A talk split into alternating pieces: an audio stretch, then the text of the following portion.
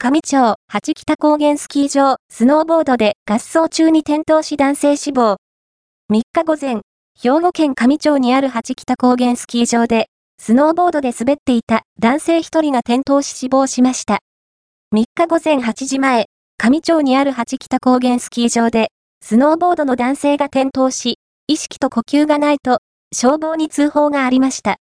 警察と消防によりますと、男性は40代くらいで、搬送先の病院で死亡が確認されたということですが、詳しい死因は分かっていません。